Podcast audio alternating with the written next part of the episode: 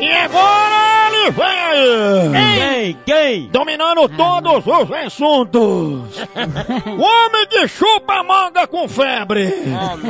Ele que bebe cais! Lampião! O mental do juízo vem aí no quadro! Você sabia?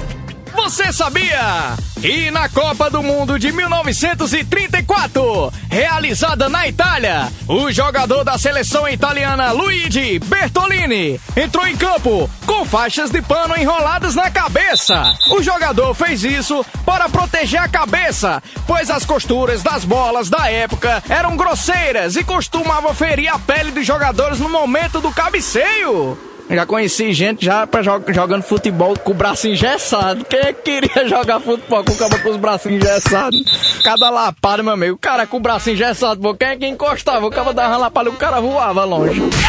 E tem um amigo meu que ele tem a canela de platina, porra. Quebrou a canela, ele foi dar uma estrelinha.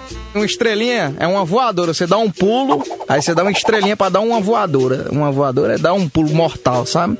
É o folha seca, o conhecido folha seca. Aí nisso ele não tinha visto tinha uma pedra no meio. Aí a canela dele bateu mesmo no meu fio. Aí a canela dele quebrou em três. Aí, aí a can- o osso da canela todinha é de platina, pô, ferro total.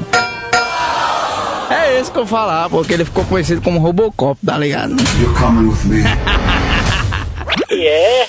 É, o apelido carinhoso era Robocop. Aí quando queria mesmo apelidar de verdade, os cabas chamavam de Magneto. Magneto é pesado, bicho? Você sabia?